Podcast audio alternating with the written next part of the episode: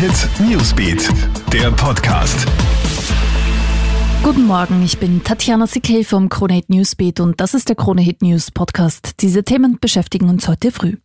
Seit Mitternacht gilt die Reisewarnung für Kroatien. Ab sofort musst du als Urlaubsrückkehrer einen gültigen Corona-Test vorweisen und bis dahin in Heimquarantäne verweilen. Der Test ist kostenlos. Um der Quarantäne und den Tests zu entgehen, sind zahlreiche Urlauber schon gestern nach Österreich zurückgefahren mit massiven Auswirkungen auf den Verkehr. Am Grenzübergang Spielfeld gab es teilweise einen über drei Stunden langen Stau. Droht uns ein erneutes Corona-Semester? Heute präsentiert Bildungsminister Heinz Fassmann seine Pläne für den Schulstart im September. Lehrer, Schüler und Eltern warten gespannt, wie es mit Maskenpflicht, Klassengröße und Co. aussehen wird.